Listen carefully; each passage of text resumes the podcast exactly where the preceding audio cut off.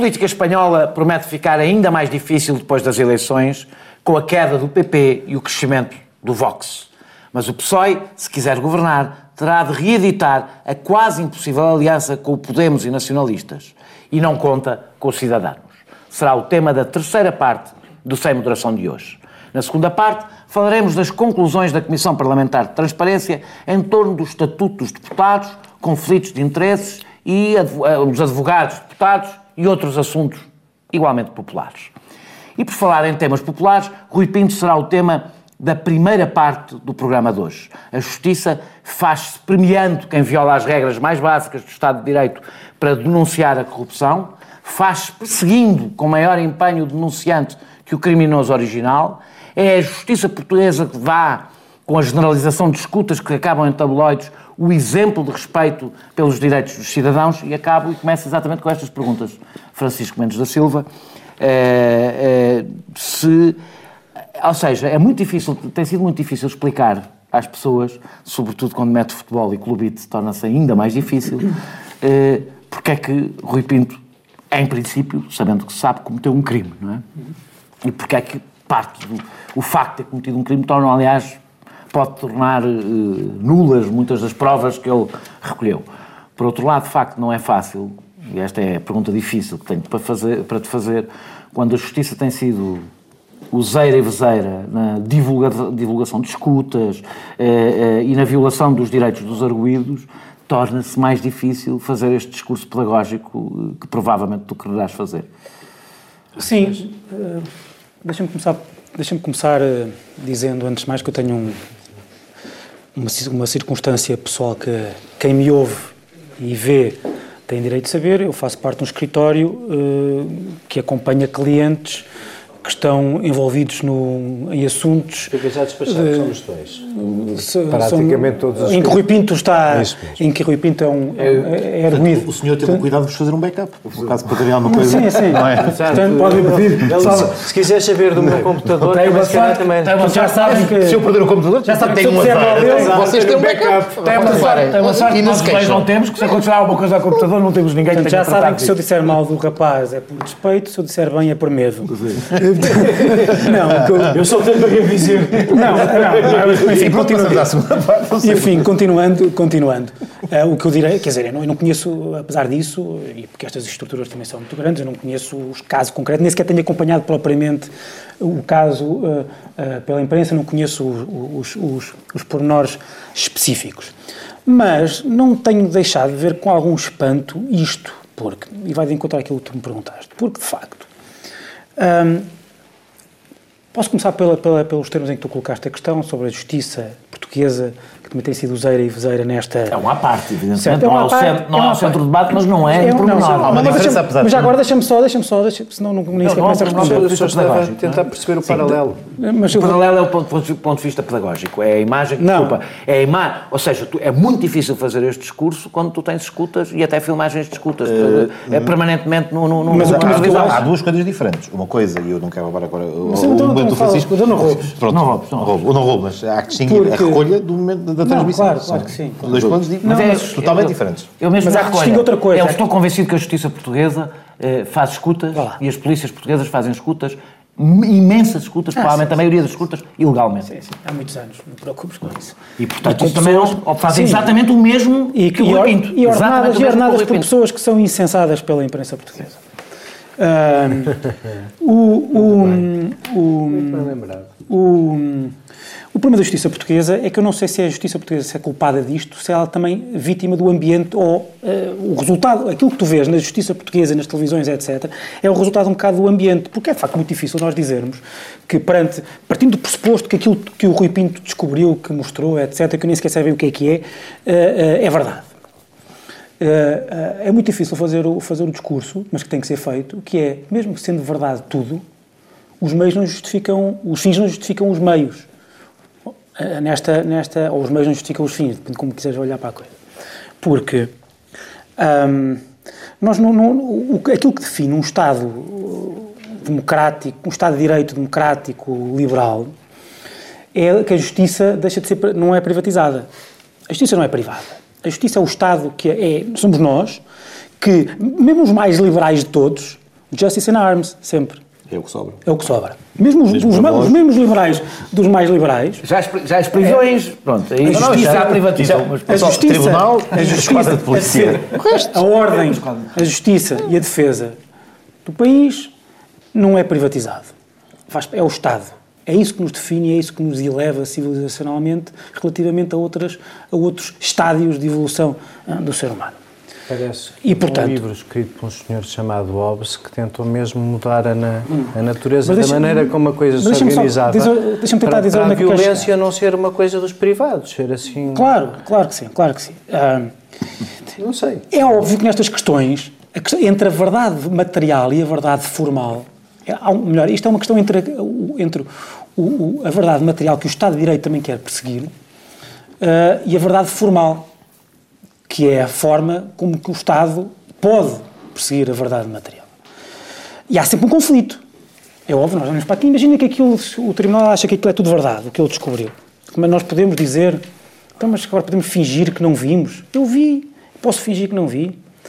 Ah, sim, podemos fingir. Podemos fingir, aliás, os juízes, provavelmente, perante, perante factos que sabem, que viram, que, de que os quais tiveram conhecimento, mas per- per- per- percebendo que foram, tiveram conhecimento disso porque, através de prova que foi obtida de forma ilícita, um juiz é obrigado a, não, a desconsiderar aquela, aquela prova e a julgar como se ela não existisse. Às vezes é muito difícil, mas tem que, tem que fazer um juízo que é, eu retirando esta, eu se não, se, não, se não tivesse obtido esta prova, como é que eu decidiria? E o restante, e o fruto da árvore proibida. E- É, é- é- Claro, é a cadeia do que pode ter descoberto preciso- para lá é disso. dizer- E agora, agora, agora deixa-me só dizer uma coisa. Há muita gente que diz, há o muita gente que diz, Monteiro e o Dr. há muita gente de Nascimento podem dar umas Há aulas muita sobre gente isso. que diz, há muita gente que diz, hum, porque repara, o problema, peço-vos alguma, alguma, alguma paciência para mais duas ou três coisas. Há, dizer, há muita gente que diz que bem, isto é um caso paradigmático, hum, especialmente grave e nos casos, nos factos que supostamente ele descobriu e, e- e- e- até eh, excepcional. Eh, ora, eu mesmo admitindo isso, eu acho que não é. Ou tem efeitos acha? que não são, não são. Porque eh, Se nem para uma investigação de um homicídio, que é uma coisa Claro, não, mais não é isso que eu estou a dizer, não é isso que estou a dizer, não é isso que estou a dizer. Aquela, aquela ideia de, Aquela que- coisa que de protegê-lo, protegê deixa-me só dizer isto. Deixa-me só dizer isto, deixa-me só dizer mesmo isto. Há, há incluindo mails de advogados. Isto nem, Ah, a, claro, isto nem isso a é- polícia pode fazer. isso é- Isto nem a polícia Claro, pode fazer. Explique como é que faz. Oh, oh, oh, Daniel, mas qual é que é o problema aqui? Aqui há duas ou três dimensões que eu acho que são muito Não importantes. demores muito. São duas muito importantes. É que se tu aceitas que ele é um herói acima de tudo, ah, inclinas o plano de tal forma que daqui a algum tempo podes dizer, quer dizer, há pessoas, então quer dizer que há pessoas hoje em dia que podem descobrir através de espionagem informática coisas que são gravíssimas. Por exemplo, que aquela pessoa bate do cônjuge em casa. E essa pessoa pode, por isso, ser considerada um, um herói ou uma heroína? Mostrar as coisas? Isso é prova lícita? O, o- o- um caso de escola que nós dávamos muito na, na universidade, que é, por exemplo, o empregador Um caso recente até. o, ca- o empregador, não sei, não sei se está a falar, mas o caso, o caso, o caso de escola é o empregador, o empregador que suspeita que, um empregador de um supermercado que suspeita, Suspeita que um- suspeita que uma, que uma, Uma funcionária que uma rouba. funcionária rouba na, na caixa, na caixa. E pôr uma câmara a filmar a Não precisa pôr uma câmara. Basta virar a câmara que, que, que, que a Autoridade Nacional de Proteção Foi de isso que Dados aconteceu. Foi Foi exatamente isso que aconteceu.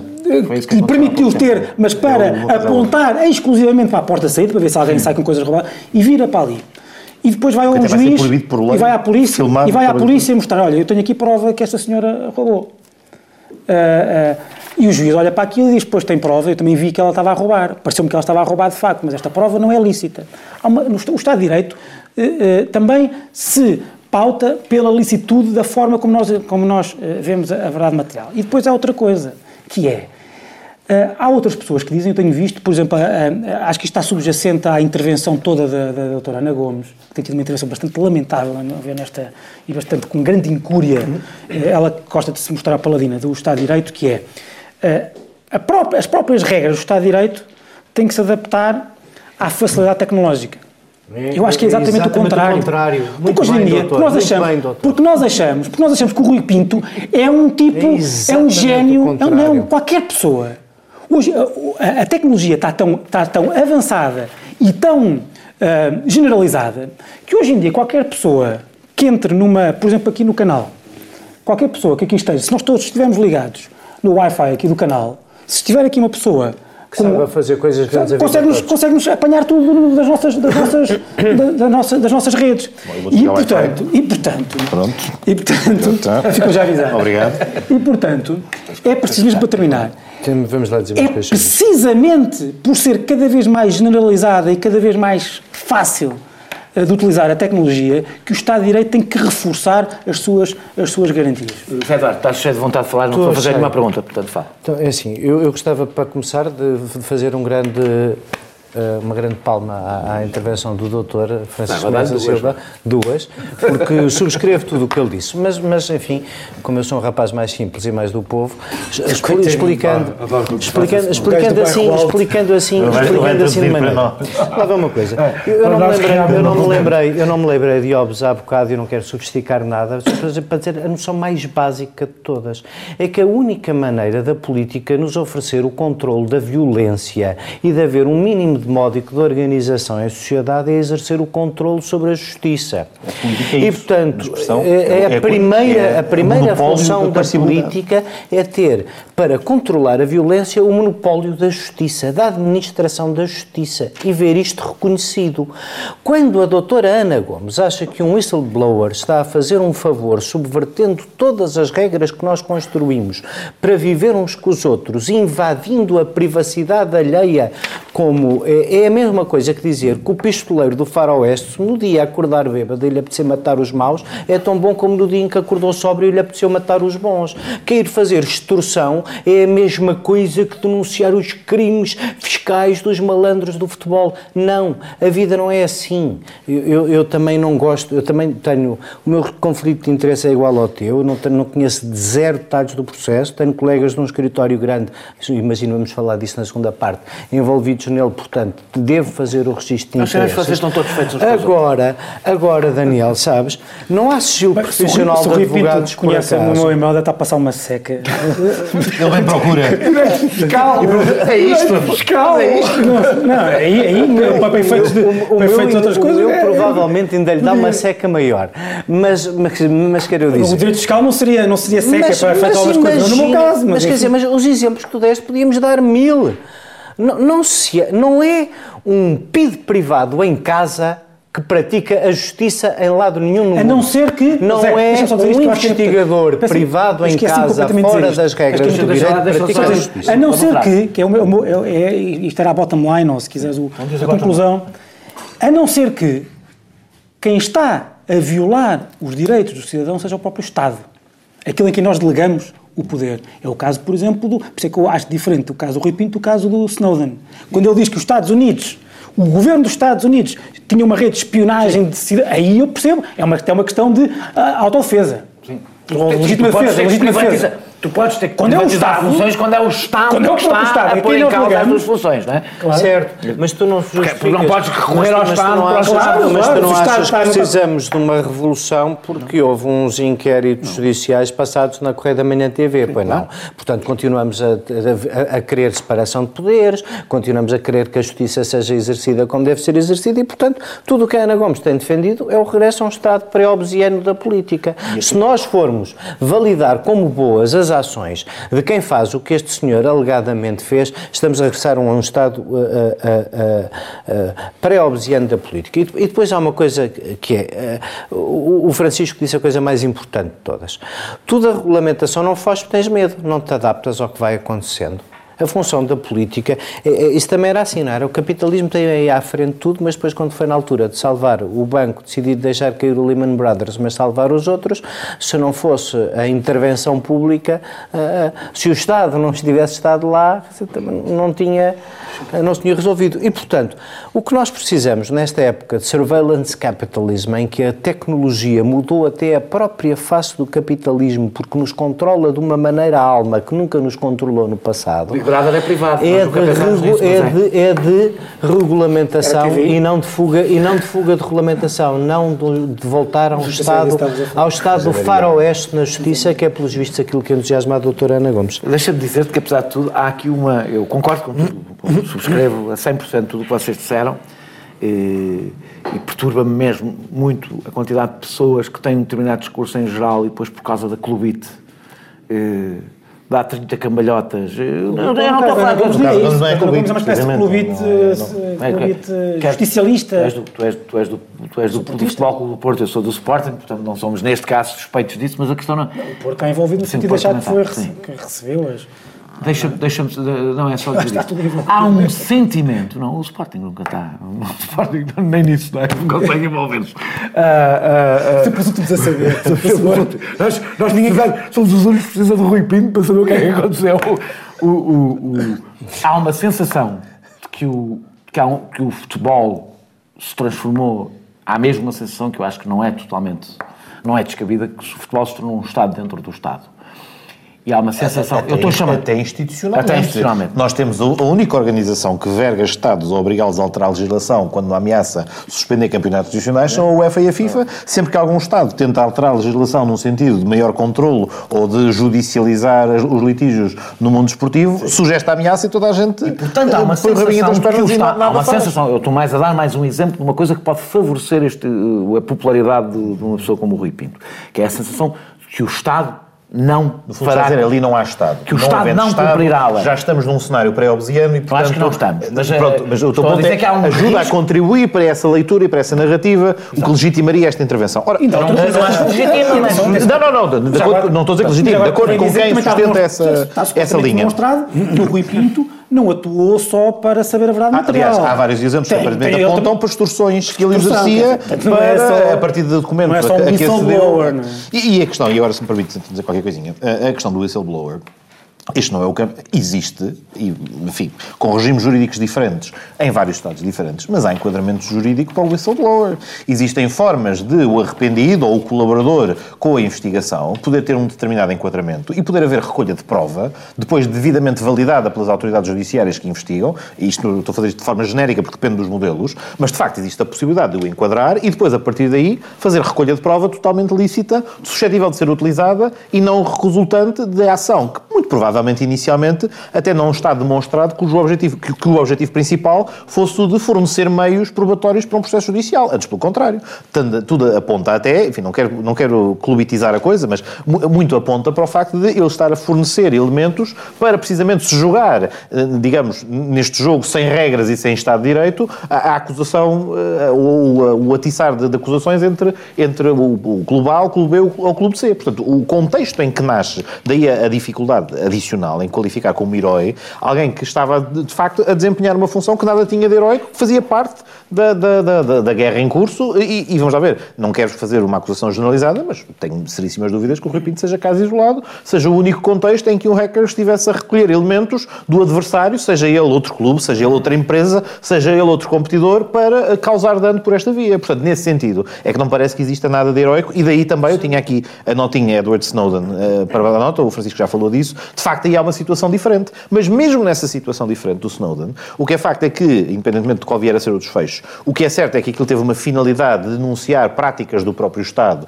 e permitir aos cidadãos fazer o controlo, verificar que as instituições democráticas estavam eh, sem controlo e, e, no fundo, recolher dados que não podiam fazer e a invadir as estavam elas próprias a cometer um crime, mas está longe de ser líquido, que aquilo que ele recolheu e aquilo que ele pôs em cima da mesa pudesse ser usado probatoriamente Claro, num claro, processo sim, sim. penal exemplo, contra as pessoas e os titulares de cargos no na administração americana que o autorizaram. E, por- e por isso também isso ser diferente. Ou seja, há uma função cívica do Snowden que não que é que significa que aquela função cívica de denunciar automaticamente se materializasse. Primeiro que Pode o mas Não, não, calma. Que, não, que o absolva até diria que pode, just- num determinado contexto de causa de justificação, podia ser justificável. Não, não é que não absolva ele, que seja suficiente para condenar quem decidiu A ou B ou C ou D. O que aconteceu a Snowden? Mas pode ser notícia o que de crime. Exatamente. O que aconteceu a Pelo Snowden, menos isso. E até o que aconteceu a Assange, sendo que eu não gosto nada da figura do Assange, mas o que lhe aconteceu, por exemplo, com aquela evidente incriminação de violação que depois foi retirada quando já não. deu-nos alguns dados para dizer que, de facto, o Estado de Direito, no que toca a estes casos, não funcionava. Oh, Daniel, e que, portanto, eles tinham noção da boa dimensão do atuação. fenómeno. Pera, Não, tinham boas razões para não confiar no Estado de Direito, nesta matéria. Quantas e esse é um vezes- problema, é que o Estado de Direito também tem as suas fragilidades, é feito por pessoas. Eh, eh, e há poderes acima e dos o- poderes judiciais que conseguem, Daniel, poderes deixa-me- fáticos que conseguem impor E há a pergunta de quem guarda o guardião, a dúvida é sequer se existe guardião. existe Muitas guardião. vezes nem Sim, sequer lá está sim. o primeiro Eu, guardião. eu peço só desculpa. O, mundo é. Vamos lá, vamos uma coisa. Eu, eu sou uma pessoa ah, que precisa da ajuda do nosso amigo João Martins para fazer um post em condições numa rede social. Eu não, não- portanto, eu não sou. Mas vocês têm noção, mas vocês têm noção, não sou podcaster como outros. Não faço, não faço Não, ideia. pronto. Não sei porque Mas não é porque o nosso amigo João Martins hoje Pá, Eu não sei, mas também gostava de saber porque é que o João Martins te ajuda a fazer pelo a comunidade não ganha nada com isso. mas nada. tudo bem.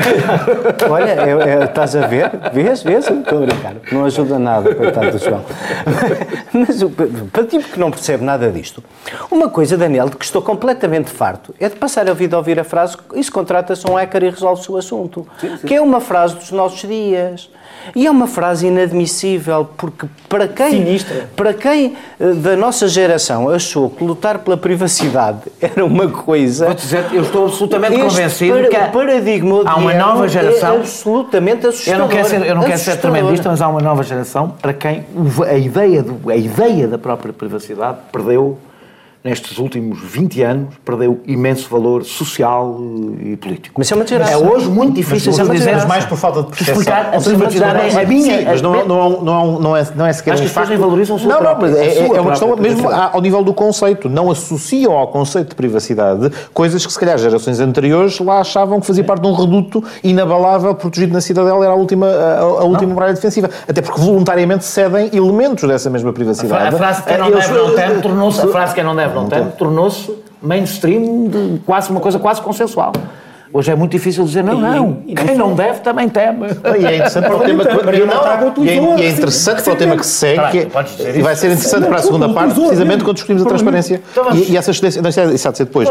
Mas, eu, só- queria só dar uma nota. Já agora é só uma notinha final. Ah, A propósito de, de há bocado, a questão do, relevo probatório, houve um caso esta semana, eu por acaso depois não, li a notícia integralmente, não, não, não, não sei o detalhe, mas de uma situação em que foi admitida probatoriamente a filmagem por uma colega com um telemóvel no local de trabalho, uma situação em que o patrão tinha assediado, o empregador tinha assediado eh, a trabalhadora. Isto foi admitido como prova no contexto de um, de um, de um, de um, de um, de um processo laboral. Portanto, a, a dar nota que a facilidade com que o tema é de encarar, ou seja, em que há também direitos das vítimas e necessidade de proteção de terceiros, não torna necessariamente sempre linear, mas tende- tendendo a, a ter que escolher, obviamente, as regras formais do Estado de Direito, que hoje podem parecer obstáculo à verdade material, no limite amanhã podem ser garantia da, da, da- da- subsistência do, do Estado de Direito. Podendo Ainda assim, parecer que estou, não. ainda assim estou convencido que o divórcio culposo não acabou por causa da tecnologia. Não, desculpa. acho que não. Era só uma parte. Para os juristas vão achar mais óbvio. Ah, ah, nós regressamos daqui a pouco e tem tudo a ver com. com- tem, algo, tem bastantes Tem relações, coisas. algumas relações a ver com, com este poucas. nosso primeiro tempo. Pô, quase nada. quase nada. Olha, Mas fiquem Não vejam, não vejam, pronto. não tem vejam. nada a ver. Não mas vejam. vou ouvir já. Não tenha propensão para fazer um acordo, se calhar, ou que chamam de Bloco Central, Eu não sou defensor dessa ideia de, de Bloco Central. Acho a que política deles mantém-se. pensando que pode governar numa aliança de bloco central. Não deixar passar nada em branco. visam abrir caminho, quer à recuperação do chamado Bloco Central, O Bloco Central teria problemas muito graves do ponto de vista. A semana do governo, dos políticos e dos partidos passada a pente fino. Ilusórios blocos centrais Bloco Central, não cabem nesta realidade. com Pedro Adão e Silva e Pedro Marcos Lopes, moderação de Anselmo Crespo. Sexta, depois das sete da tarde e sábado às onze da manhã. Boa noite, regressamos eh, ao Sem Moderação eh, para falar do- das conclusões da, da- da Comissão Parlamentar de Transparência, eh, que era para demorar eh, 180 dias e demorou quantos anos? Eh, Vai, para, vai fazer o terceiro Vai aniversário. fazer o terceiro aniversário Já agora. pode entrar no pré-escolar. Ah, pré-escolar talvez não. Talvez não. Já sai da creche para.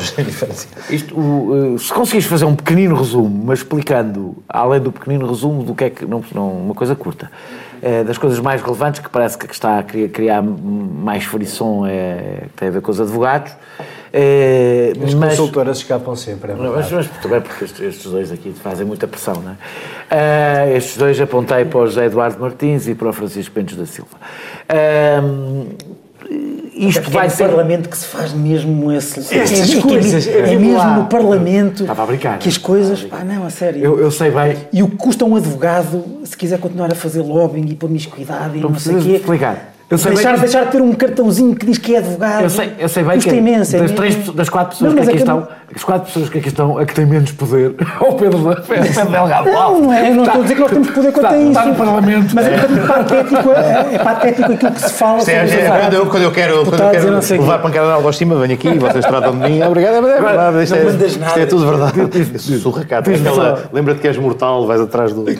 Diz- diz- diz- diz- Diz-me só se isto é um antídoto, estas leis são um antídoto contra o populismo ou são, pelo contrário, uma cedência ao populismo. Ora bem, eh, ou, ou se não, ou se nem uma coisa nem outra. Eh, respondendo à primeira pergunta, isto de facto tinha um prazo de 180 dias, mas eu já agora, registro interesses, fui o coordenador do PS na Comissão, portanto, se calhar é enviesado o que direi, mas tentarei ser objetivo. Eh, fundamentalmente, isto levou, isto tinha um caderno de encargos amplo, portanto, entre rever o Estatuto dos Deputados, os regimes de incompatibilidade dos impedimentos, ponderar a, a introdução de regulamentação do lobbying à semelhança do que já existe na União Europeia e noutros, noutros países. No fundo, tinha um caderno de encargos longo, fez imensas audições, fez um processo também em que foram entregues mais de 20 projetos legislativos e, portanto, isto demorou muito tempo, acho eu também, porque eh, legisla-se muitas vezes depressa e mal e, portanto, às vezes talvez eh, pode-se legislar um bocadinho menos depressa. Não é garantido que não se legisle mal também, mas pelo menos a ponderação de vida não é necessariamente uma coisa negativa. E o balanço final, de facto, leva a alterações em vários regimes que há muitos anos estavam dispersos em muita, em muita legislação e, e, essencialmente em três. Um, que de facto regula a atividade do lobbying, portanto passa a ser obrigatório o registro de quem quer, de qualquer entidade privada que queira fazer representação de interesses junto de uma entidade pública, tem de se registrar previamente e depois é publicitado, são publicitadas as reuniões que mantiveram.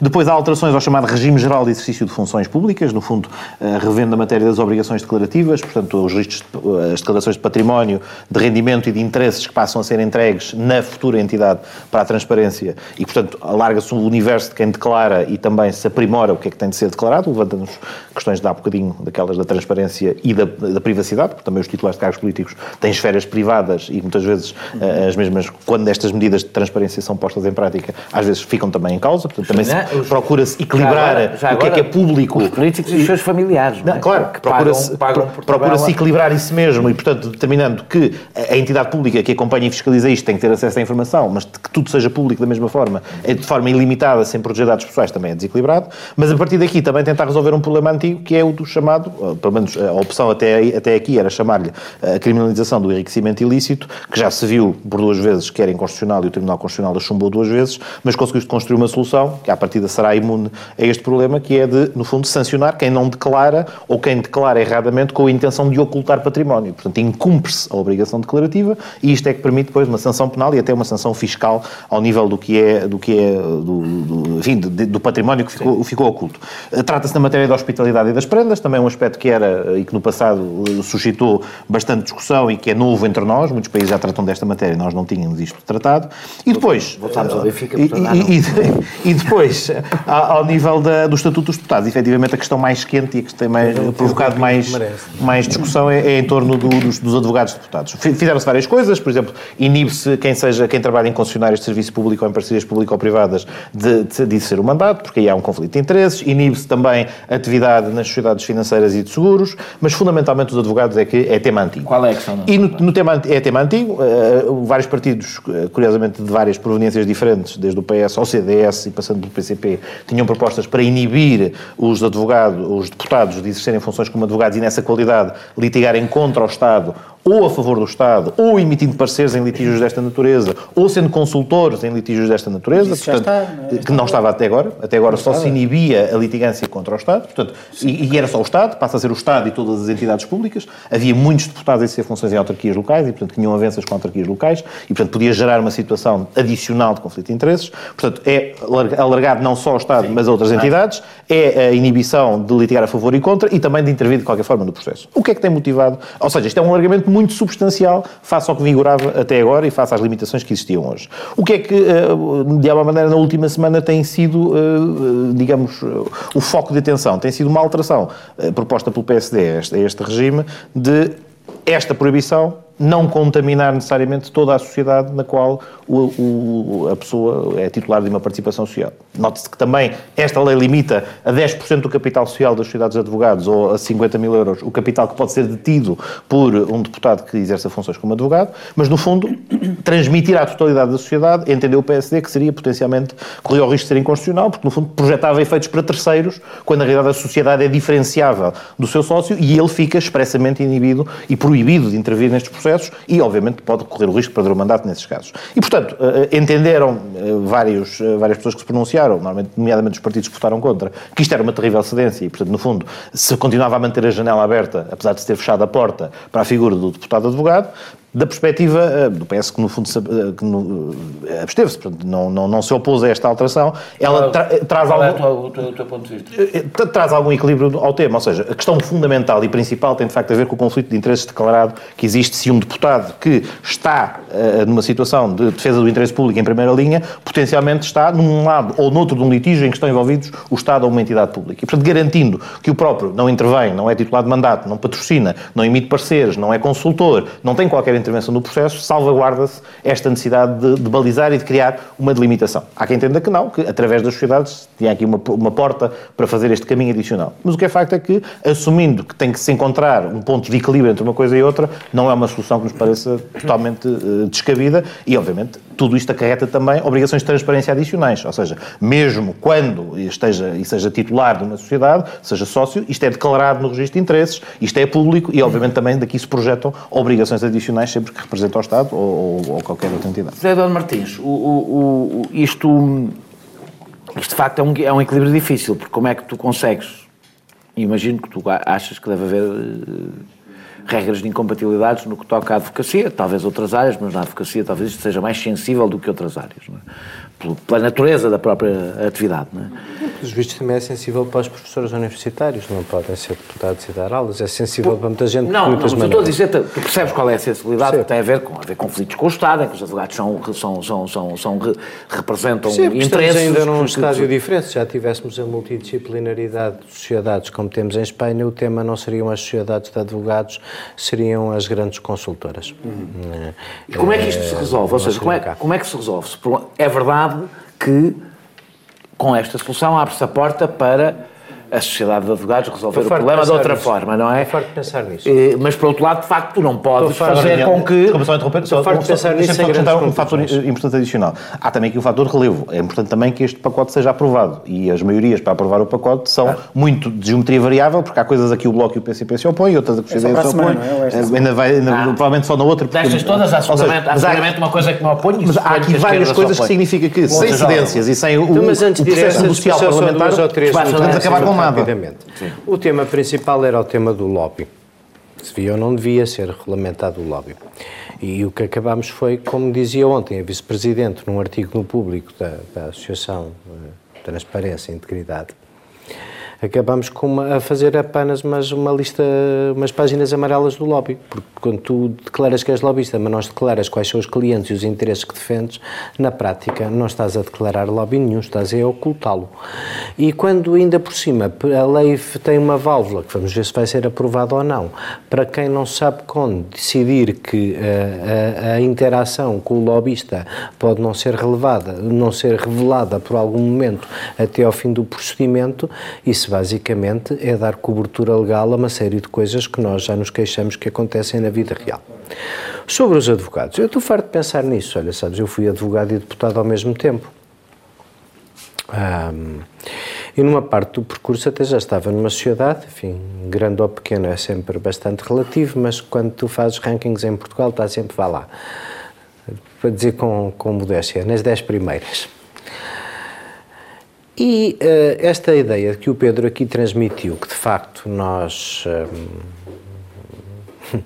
eu, eu apreciei bastante a ironia do Francisco porque ela sintetiza a questão. Sobre o que é que o advogado que está na Assembleia não intervir o impede de facto de participar no escritório em tudo o que está a ser feito pelos outros colegas?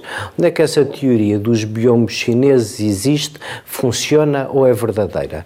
Vai onde é que a vida. Onde é... a inscrição e passa-se a chamar empresário ou gestor ou consultor, qualquer coisa assim anódima. Claro.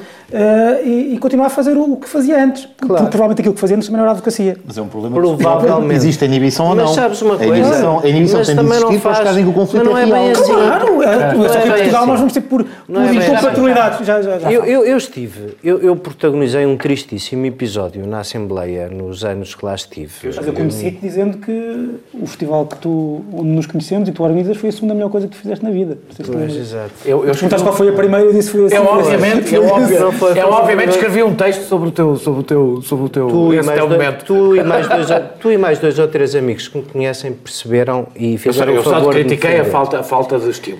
Não é ah, insulto.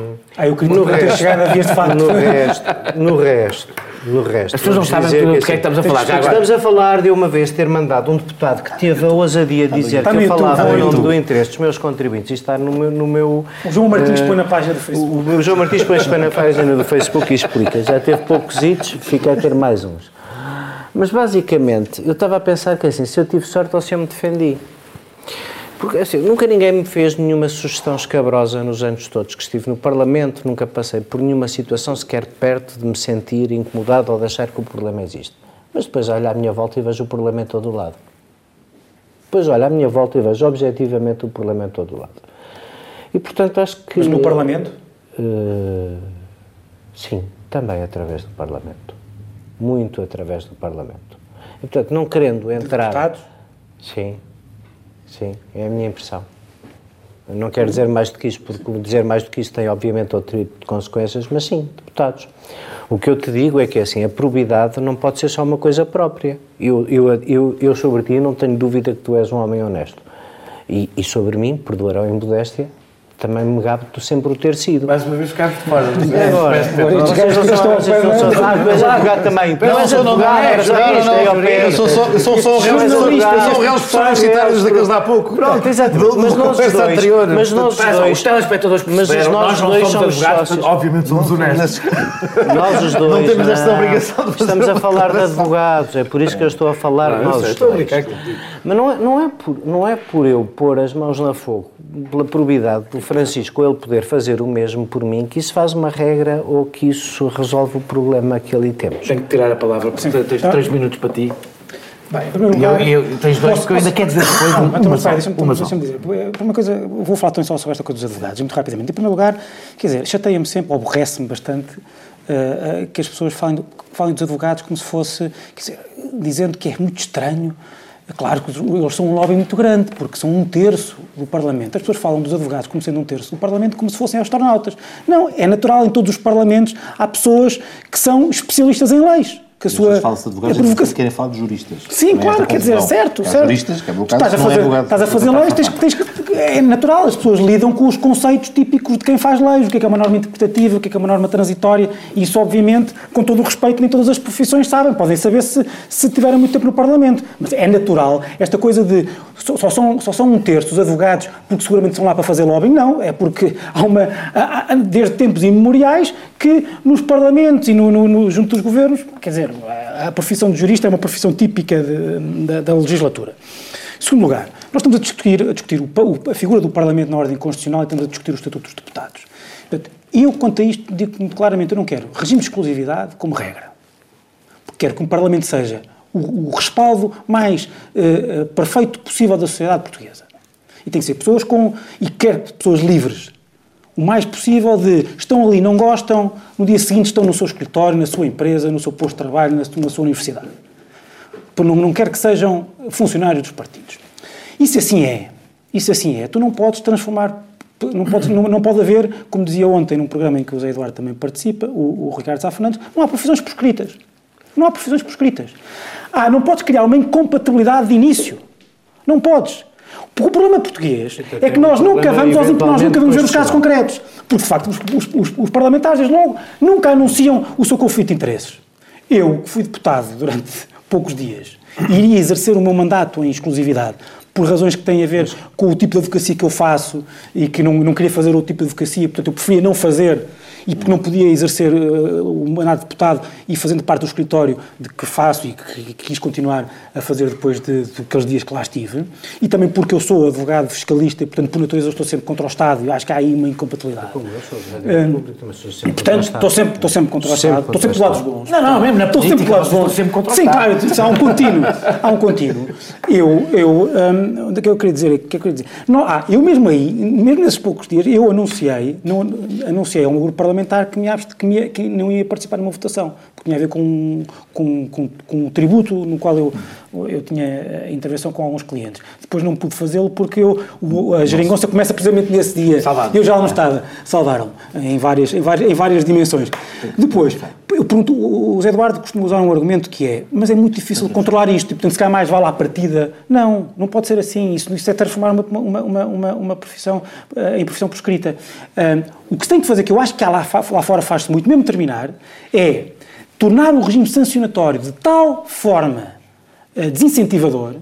Eu acho que um, um, um, um deputado que seja, seja apanhado a prevaricar, a prevaricar tem que ser, tem que perder o mandato inapelavelmente e devolver todo o dinheiro que ganhou no Parlamento oh. nesse mandato.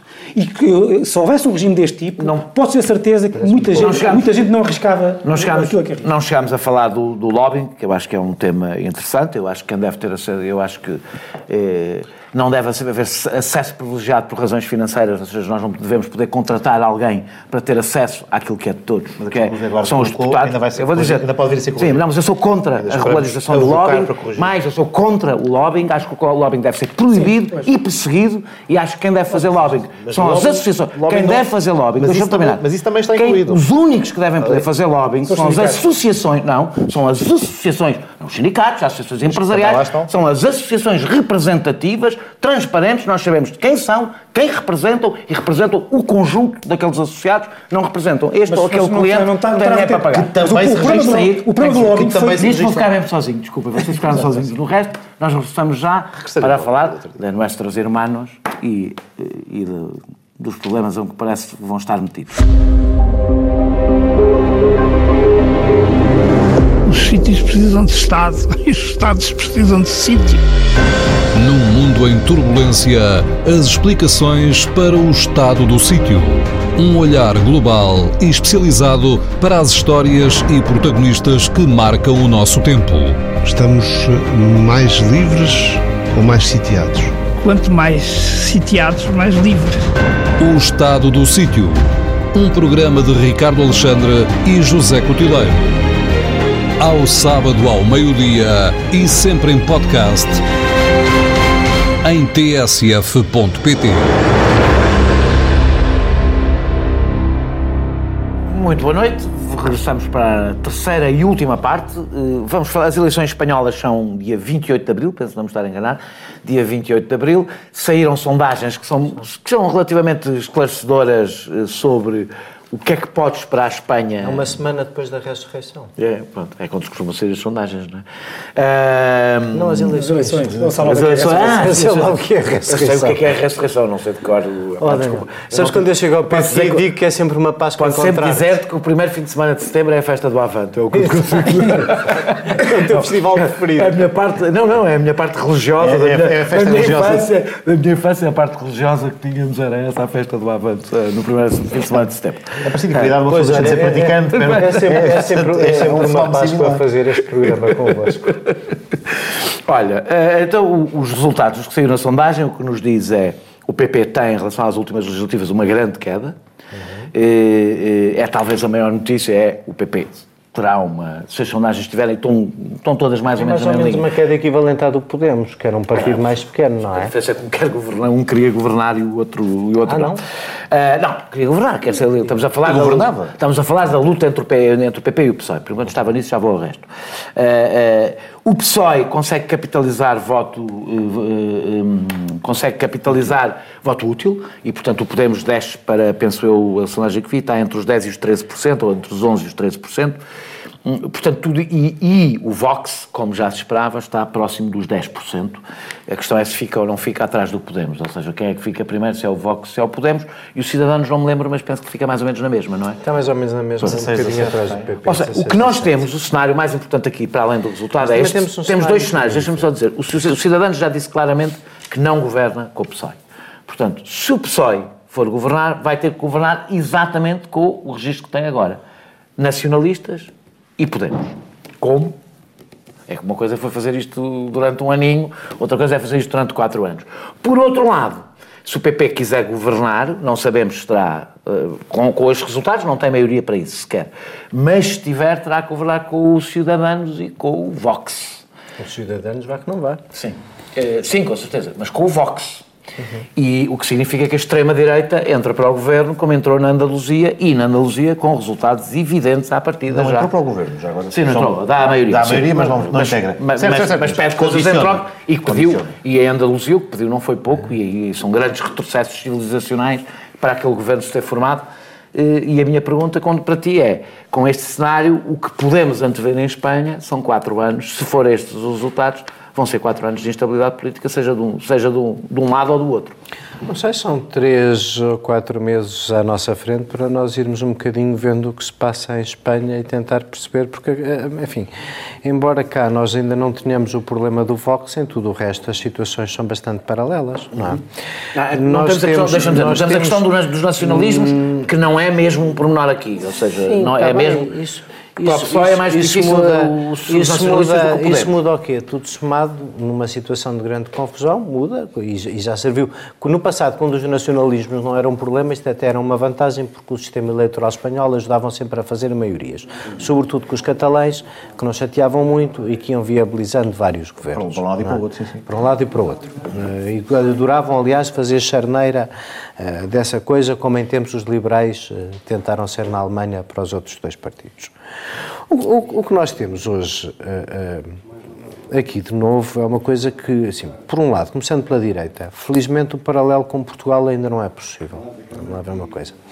Nós temos, tanto de um lado como do outro, nos dois países, tanto à direita como à esquerda, pessoas que não são exatamente amantes da liberdade. Eu, quando falo dos extremos, são as pessoas que veem a política sem a liberdade. Veem a política de uma maneira em que a apropriação da coisa pública retira a liberdade a outros. E, portanto, eu, para isso, a minha distinção entre o Vox e o Podemos é relativamente... Achas que em Barcelona a liberdade Acho- está posta acho em causa acho que é relativamente acho que é não, não, aí não acontece nada. Vai Em Barcelona, não estou a falar. Perguntar, vai Madrid? perguntar, É, vai, em Barcelona, o, e, vai- não, não, não, oh, Dan- oh. Daniel, deixa acabar um raciocínio que é o que eu é costumo, Podemos. deixa acabar um raciocínio que é o que eu costumo fazer Ada contigo, Colau. mas já sobre a Alda Colau, fala com um taxista em Barcelona. Eu vou a Barcelona duas vezes por ano. Fala com um barcelonês qualquer que te diga se está contente com o governo da Alda Colau e se achas que há alguma possibilidade dela uma vez voltar a ser reeleita. Va- Vamos, vamos ver isso. E é já este ano, quando houver eleições. Não, o que eu te estou a dizer é evidente que não é quando pegas numa cidade que acaba a liberdade e a democracia, porque nem o fascismo nem o comunismo nunca fizeram isso assim em lado nenhum. Não é porque tu ficaste a governar uma alcaidaria que deste o exemplo ao resto do mundo que basicamente querias pôr a malta no pau da arara. Não, não, não, Andaluzia é bastou questão. fazer rotundas Não de é modo questão. fascista ou menos A fascista. Andaluzia bastou um apoio para recuar direitos das mulheres. fascista. A Andaluzia bastou um apoio para recuar mas se tu fizeste uma pergunta que a acabar. Se eu estava- Para acabar. Eu, eu sou rápido sobre isto, é tenho grande coisa a dizer sobre o assunto. O, o que me parece é que o PP é um, é um partido que teve tantos problemas, eh, nomeadamente de corrupção, eh, teve tantos problemas que abriu felizmente um espaço que a direita portuguesa cá ainda não abriu a ninguém. Cá ainda não há Vox, mas tu não duvides que eh, haja pessoas, há, há, há maluquinhos tanto no espectro da direita como da esquerda, para quem a liberdade não é exatamente uma coisa importante. A diferença é que cá eles ainda não têm expressão nenhuma, o que não, não quer dizer que não se existam. Vamos lá ver. Há maluquinhos que votam no PSD e no CDS, e o PSD e o CDS têm essa grande função de serem partidos institucionais tradicionais, em que votam os maluquinhos que não são exatamente amantes da liberdade, mas depois têm, por via desses partidos, zero representação política. Em Espanha, a extrema-direita tinha exatamente a mesma coisa, tinha zero representação política, porque nem o PP... PP não- o PP não é o PSD Porque nem o. PP... Tinha mais- tinha mais peso porque nem o PP... PSD É mesmo bastante menos. O PP não é o PP. Estou a elogiar. Se isso fosse assim, Estou a elogiar-vos. Eu O sei. CDS e o PSD são partidos muito mais moderados e democráticos do que o PP. Nós, não, nós olhamos para o PP e pensamos na direita. O PP nunca cortou, na realidade, com a sua origem política. E a sua origem política é o franquismo. Foi aí que ele nasceu e é daí que está a sua origem. Ao contrário, origem não acontece isso no política PSD, em nem no CDS. todos então Ah, é uma Aliança. Popular, Aliança Popular, transformada em é uma PP. Sabes quando há uma revolução, os políticos e os juízes não mudam de um dia para o outro, Não não, deixam de ser é homens, é não é o deixam de ser não houve homens. cá houve. Oh, é, é- é- houve, de certa maneira, houve. O, que- o que há é uma transição de regime político, como houve em todo o leste. Quer dizer, o que, o que é que são hoje os ditadores todos que tu odeias no leste? Foram todos formados nas juventudes comunistas. acaso, As pessoas, as pessoas o não deixam. o. As O pessoas não deixam. O As pessoas- o não deixam. As pessoas, quer dizer, as, as coisas não deixam de lá existir. Ah, ah, O Daniel conhece-os O problema da- pior. o problema- encontros da juventude comunista. Só- O que é que a sondagem. Não, voltando- só, só podias ir a partir dos 40. que Ainda a tua pergunta, ainda a tua pergunta, ainda a tua pergunta, o que é que mudou? E, e- e o que é que, e, o- e que confusão aí vem? Vem, bom, eu para começar gostava de dizer que, apesar de tudo, as sondagens em Espanha não são como cá. Falham mais, falham bastante mais, favorecem bastante mais tradicionalmente quem está no poder e são feitas por um Instituto Público de Sondagens. Não é a liberdade cá de tu escolheres ah, ah, as sondagens eh, deste, daquele ou daquele outro. É um Instituto Público de Sondagens, é uma coisa mais ou menos institucionalizada, cuja tendência é favorecer quem exerce o poder. O que é que aconteceu com as sondagens das últimas semanas? Aconteceram duas coisas que são as que eu acho que vão marcar a campanha daqui até dia 28 de abril. O, o, o senhor Aznar saiu lá da sua quinta de Valladolid para perceber que o seu ex-chefe de gabinete, que pôs à frente do PP, eh, está a deixar o PP desaparecer.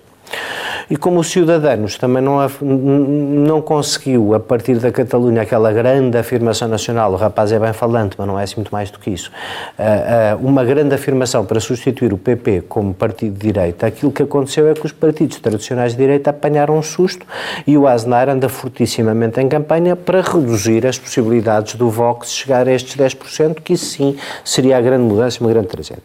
Quanto ao mais, o que é engraçado é, é, é o PSOE ir de facto buscar estes votos ao Podemos. Eu fico muito contente que o Podemos, sem sequer ter ido ao governo, tenha passado a metade da sua expressão eleitoral. Acho que isso é um bocadinho a, a- a sorte eh, do PSOE neste momento, é um bocadinho algum medo do Vox e a última manifestação do Vox, mas por acaso acho isso engraçado. O que eu achava engraçado era, é, é o que é que vai acontecer a partir daqui, porque obviamente o PSOE não vai ter maioria. E a questão é saber se vamos fazer como cá. Cá o que aconteceu basicamente é como o PC se dá ao respeito, não queria ir para o governo. O Bloco adorava ir para o governo e António Costa. E o António Costa não deixou. É, é, pá, Estou é- enganado. Sabes que. Bloco nunca quis ir para o governo, é essa fantasia que vocês Francisco- alimentam. Estou como o Francisco no outro dia. Este é um programa que eu participo, isto é a minha opinião, por mais estúpida que te pareça, deixa-me lá estúpida, com liberdade errada, eu não pô-la em cima da mesa. Até, até é inteligente, mas está errado. É evidente que o Bloco sonhava ir para o governo, não queria outra coisa senão ir para o governo e Costa teve o bom senso, que houve o bom senso que agora lhe rende muito não os deixar entrar para o governo. Vamos ver que governo teremos em Espanha se o PSOE ganhar eleições e conseguir Engraçado fazer uma maioria com o. Podemos. Porque aí vamos perceber uma de duas, ou se juntam ou não se juntam. E se juntam, eu por acaso gostava de ver o que é que resultava da experiência dessa junção, porque seria então a síntese da nova esquerda com que tu sonhas. Eu, eu, eu, eh, o- E depois veríamos o que é que faz. Não. Mas já, já, já agora a dizer-te, o que o Bloco quer é que tu digas exatamente isso, que o Bloco quer ir para o Governo, porque isso dá-lhe votos ao contrário do que tu pensas, mas o Bloco não quer ir para o Governo, nem queria antes. Eh, eh, deixa-me, vou só dizer uma coisa, vou-te fazer uma, um, eh, Pedro Delgado Alves, vou-te fazer a pergunta a ti, mas deixa-me dizer isto. É importante dizer, porque nós, nós temos a memória cada vez mais curta. A esquerda à esquerda do PSOE, com exceção dos nacionalistas, estou a retirar os nacionalistas daqui, a esquerda espanhola à esquerda do PSOE, valia, que há 10 anos? 3, 4%. 3, 4%. Ou seja, o que o Podemos fez, eu não sou um simpatizante do Podemos, que fica aqui claro, tenho várias, há muitas coisas que eu não gosto mesmo nada no Podemos, mas o que o Podemos fez foi transformar, dar um, um enorme salto para quase 20% e o natural- eurocomunismo. não, eu olho, eu olho, eu olho para isto como. E naturalmente, atenção e naturalmente, depois da primeira, do primeiro embate, está a estabilizar e o, portanto, eu nestas coisas gosto mais de olhar para círculos longos, o que vejo é que o Podemos reconstruiu um espaço político que tinha morrido.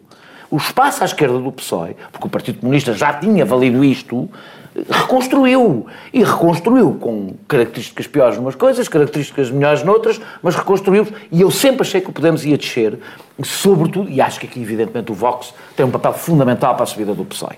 A ideia de que o PP pode ganhar as eleições e ter o Vox no governo é uma ideia que evidentemente assusta mais do que todos os outros, assusta toda, toda a gente que não vota no Vox, mas mais do que todos os outros, assusta, como deves imaginar, os eleitores do Podemos, que são provavelmente os mais sensíveis a essa... Já agora, já agora recordemos as até questões simbólicas contexto... históricas em Espanha são mais importantes do que cá. E recordemos o contexto em que... É, tudo em muito que- mais vivo. E é importante ter presente o contexto em que o Podemos Porque é que apareceu. será? O Podemos Porque apareceu, o Podemos apareceu e cresce no momento em que eh, beneficia do movimento dos acampados, beneficia do movimento em que o PSOE está no governo a implementar austeridade. Da crise e, portanto, financeira. na sequência da crise financeira, e, portanto, vai comer diretamente o eleitorado ao PSOE. E depois, curiosamente, o Podemos tem o seu pico, quando quase, aliás, tinha, tinha o, o desejo, o sonho do, do sorpasso, de ultrapassar o PSOE e de ficar segunda força política. Foi isso, na aliás, altura, que impediu uma na altura em que, em que absorve praticamente a esquerda unida, agora há uma pequenina dissidência, mas a certa altura a própria esquerda unida percebeu que tinha Não ficado para trás espaço, e, portanto, não havia espaço para duas forças políticas à esquerda do PSOE, como existe entre nós,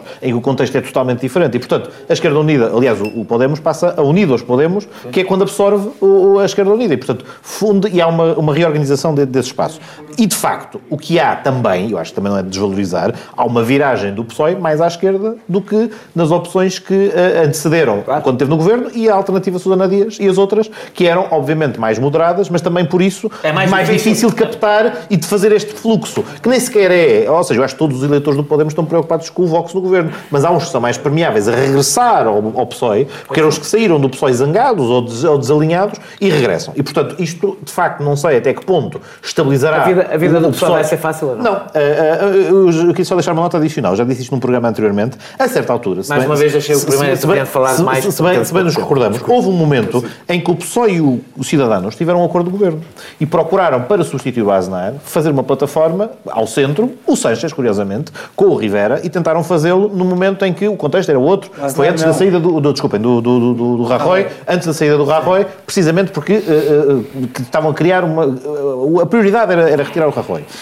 Quando o Cidadanos eh, eh, corrompe com o PSOE, é precisamente quando sentia e pressentia que estava a liderar as sondagens todas e talvez conseguir ultrapassar o PP, ser a força até mais votada, porque liderou as sondagens durante muito tempo, e a, a formação do governo, a moção de censura construtiva e a do Sanches para Moncloa, retirou-lhes do tapete. E é aí, há quase um rancor no Cidadanos em relação ao PSOE, que impede, pelo menos, a ponderação, e até não seria desvantajoso para o Cidadanos se o ponderasse. O Cidadanos erigiu e fez uma deliberação no seu Congresso a dizer que o cordão sanitário é junto do PSOE e o PSOE é que nunca. E não faz isto com a extrema-direita. Obviamente isto liquida-o enquanto potencial partido de charneira que queria eventualmente ser, ou partido que queria liderar um governo, porque foi de fora daquilo que algum do seu eleitorado eventualmente poderia esperar. era- eu não sei até que que ponto, que eu não sei até que ponto, pudesse ir para o governo com o PSOE e moderar o PSOE. Eu não sei até que ponto. É que não pode acontecer um fenómeno de sobrevalorização do próprio cidadão nas sondagens, porque pode acontecer uma coisa, pode acontecer uma coisa que é o PSOE ser capaz de capitalizar voto útil à esquerda e voto útil ao centro. Isto é wishful thinking. Eu acho que provavelmente não ocorrerá, estas sondagens poderão não andar muito longe, mas uma campanha que o PSOE conseguisse, conseguisse dirigir neste preciso sentido da nota de que era o garante da democracia como foi durante muitos anos, tem a capacidade de formar um governo sem extremistas e tem a capacidade de, eventualmente, negociar com os nacionalistas, que é outro tema, que é um, é um tema quente à direita, mas que a maior parte da sociedade espanhola está exausta e fatigada deste assunto. E quem tem melhor capacidade negocial, potencialmente, de todos os partidos, é o PSOE. Não significa isto que seja fácil, não significa isto que ele, eh, ele Sanches, até não esteja nas mãos dos nacionalistas e, em particular, dos catalães, a vários níveis. Vocês Mas, de conhecem- facto, o vocês- único que consegue ter um programa que ninguém pode gostar, mas que pode desbloquear estes nós todos, é neste momento o PSOE com a solução federal e com a solução de alguma tentativa de compromisso que acabe com as crises e que permita, não digo virar a página, mas pelo menos eh, retirar isso da equação.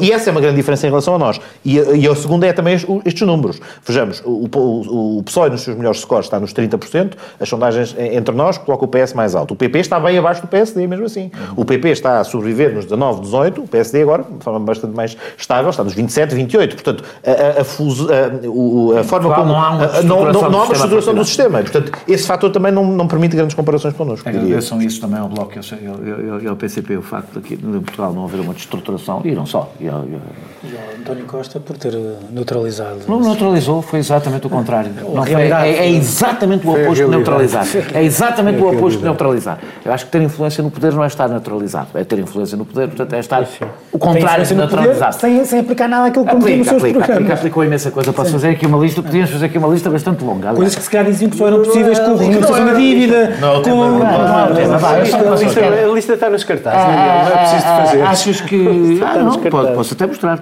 O salário mínimo, aumentar o salário mínimo 20% era uma, Só coisa, era que, está- era uma possível coisa que estava nos vossos projetos políticos. sabe? Eh, de, eh, tens, tens três minutos, portanto. Ah, não preciso faz- tanto, acho que não preciso tanto. Antes de mais sobre... Eu, eu concordo, que, quer dizer, a experiência que nós temos recente sobre eleições, sondagens, etc., em Espanha, tudo isto que nós estamos aqui a dizer pode ter, hum, enfim, cair em saco roto uh, por causa dos resultados, não é? Porque não, não, sempre essa não, chatice não, pois, claro, não, não é isso, sim, mas, eh, Tá, o mas sonda- já feito, estou a dizer que as sondagens em Espanha val- valem mesmo muito pouco, normalmente as sondagens valem o que valem, é óbvio, é um chavão, mas valem muito pouco. Não é, mas eu acho, que- mas eu acho que não é só por elas estarem mal feitas, se calhar estão mal feitas. Eu acho que numa, num ambiente tão, de tanta volatilidade, A mudança pode ocorrer, sim. as sondagens podem estar, podem estar a dar o resultado correto se as, son- se- se Hoje. as eleições fossem hoje. Porque o grande problema das sondagens é, que elas perguntam às pessoas se as, se as- se as eleições fossem hoje. Pá, e, pá, e 90% das pessoas. nunca são, não é?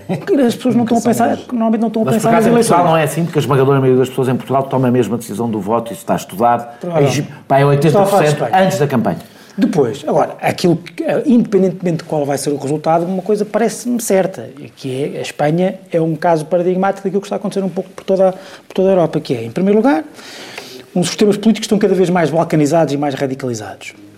A crescer a isto, e como consequência, os sistemas partidários estão cada vez mais desestruturados, cada vez mais desagregados e com cada vez menos possibilidade de pontes e acordos entre cada vez mais partidos. E isto faz com que, eh, eh, eh, faz com que as próprios, os próprios resultados eleitorais, contraditoriamente, obriguem os partidos a entenderem-se para poderem ter eh, maiorias.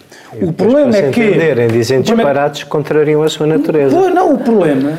O E querem problema pontos que inviabilizam acordos é que esta, isto é a tempestade perfeita para as soluções de governo maioritárias serem cada vez mais difíceis de ser concretizadas e quando são concretizadas, e quando são concretizadas são cada vez mais artificiais. Ah, e desde logo temos esse problema que o Zé Eduardo, que o Zé Eduardo aqui identificou, que é os partidos, os partidos do sistema, os partidos moderados, que que as forças políticas que, sob várias vestes, foram estruturando os sistemas partidários nos países, eh, nos países europeus, eh, têm, têm, que, têm que aprender a viver, não sei se ah, esvaziando, se neutralizando, se absorvendo o voto, se normalizando, normalizando gover- eh, eh, partidos, partidos que não têm na defesa da liberdade um valor eh, identitário. Um grande bem-aja para a Eslováquia no final do programa, que finalmente, que contrariando toda essa tendência, elegeu uma senhora normal, liberal, democrata, como deve de ser, para Primeira-Ministra. Viva a Eslováquia. Viva a Eslováquia. Deixa esse. momento- deixa eslovaco. Se tu estás tão contente, eu não devo estar, portanto é melhor não, não dar os parabéns à Eslováquia. Nós regressamos para a semana com o- a grupeta do costume.